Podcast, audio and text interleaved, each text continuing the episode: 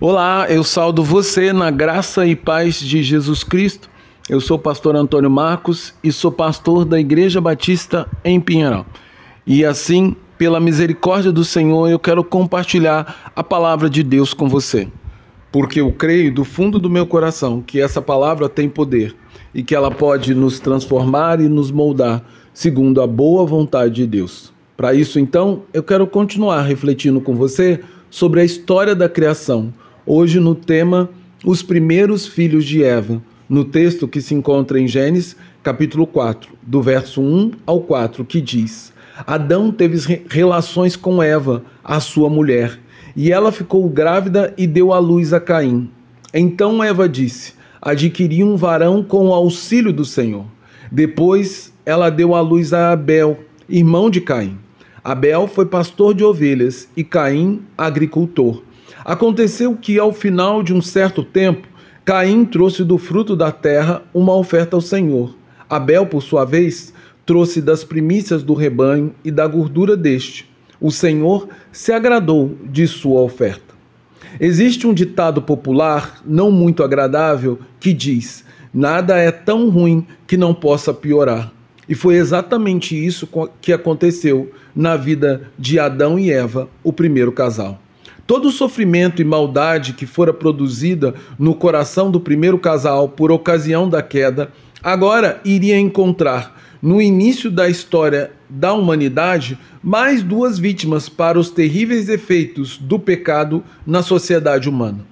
O início do capítulo 4 começa com certa chama de esperança, já que somos informados que, mesmo o primeiro casal, tendo sido expulso do jardim do Éden e estando à frente, estando diante de todos os problemas e sofrimentos e dor que o pecado trouxe no primeiro matrimônio, eles mantiveram unidos. E o Senhor, na sua infinita bondade e misericórdia, não os abandonou totalmente. Assim, como não abandonou a humanidade, que busca deliberadamente viver em pecado. Quando Eva teve o primeiro filho de seu, o primeiro de seus dois filhos, cujo nome era Caim, ela reconheceu que a criança foi dada através do auxílio do Senhor.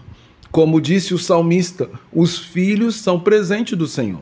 Assim, também somos levados a perceber que, embora o primeiro casal houvesse sido expulso por Deus de seu jardim e da sua presença, ainda assim a humanidade podia ver no nascimento dessa criança uma oportunidade de ver a sua descendência finalmente vencer a serpente que tão grande sofrimento trouxe à humanidade por meio de suas ações.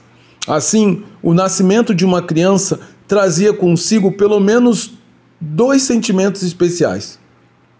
O primeiro, o primeiro deles mostra que, embora o pecado exerça grande influência no mundo e na atitude pecaminosa pelo qual os homens vivem, o poder da palavra bendita de Deus, quando disse: Sejam fecundos, multipliquem-se e encham a terra e a subjugam, em Gênesis 1, 28, permanece até o nosso dia, não permitindo que a humanidade seja extinta da face da terra, mas que continue milagrosamente a crescer e dominar todos os quatro cantos da terra.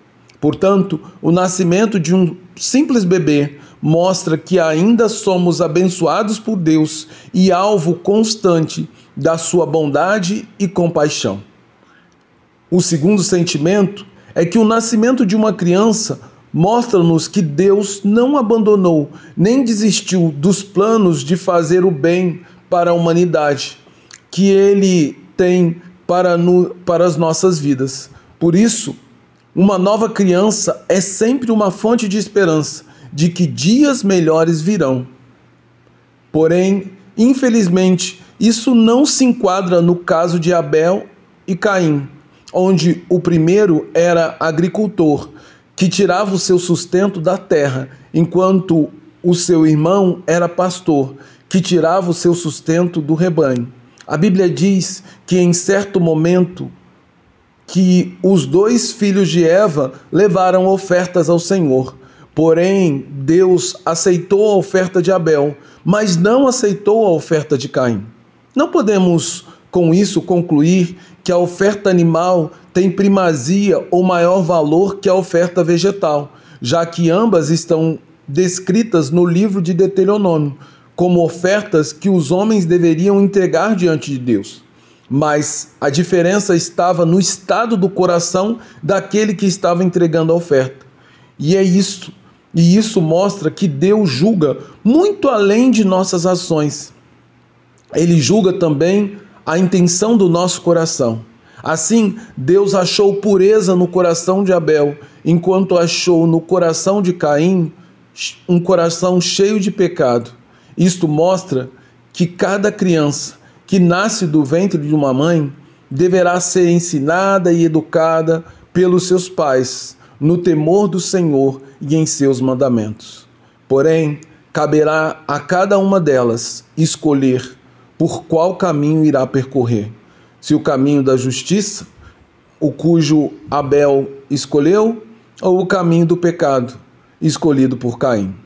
Contudo, a nossa derradeira esperança para o futuro reside em uma outra criança, uma criança especial, que foi nascida de uma virgem, a qual, embora tenha sido tentada por muitas vezes, não sucumbiu diante do pecado e nem diante das tentações de Satanás. Essa criança atende pelo nome de Jesus, sobre quem o profeta Isaías disse: Porque um menino nos nasceu, um filho nos foi dado e o governo estará sobre os seus ombros. Ele será chamado de maravilhoso conselheiro, Deus poderoso, Pai da eternidade, príncipe da paz. Ele estenderá o seu domínio e haverá paz sem fim sobre o trono de Davi e sobre o seu reino. Diz Isaías, versículo, capítulo 9, versículos 6 e 7.